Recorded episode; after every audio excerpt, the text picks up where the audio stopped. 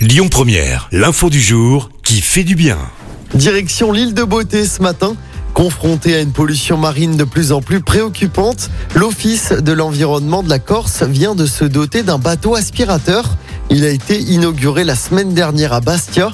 Sa mission est de récupérer les hydrocarbures et les déchets flottants qui stagnent tout autour de l'île de Beauté. Ce bateau mesure près de 8 mètres de long. Il est doté d'une cuve capable de stocker 800 kilos de plastique et 1200 litres d'hydrocarbures. Le système est très simple. La coque du bateau s'ouvre pour aspirer l'eau et les déchets qu'elle contient. Ces derniers passent par trois filtres.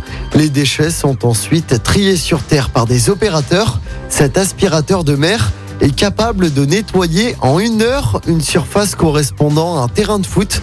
Il va sillonner pendant un an le littoral corse et les ports de l'île afin de récupérer les déchets dans la mer.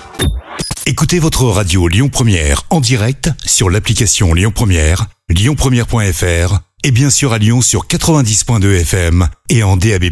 Lyon Première